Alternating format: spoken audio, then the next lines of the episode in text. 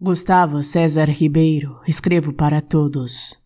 Para os apaixonados, os que foram deixados, os que foram pela última vez beijados, os que não tiveram seus corações tocados. Escrevo sobre todos eles, todos os sentimentos e sensações que moram em seus corações, sobre o que os deixa tristes e alegres para aqueles que buscam respostas nos corpos celestes, esperando por um sinal, uma mudança, os que ainda têm esperança, os que têm em seus peitos o desejo de vingança.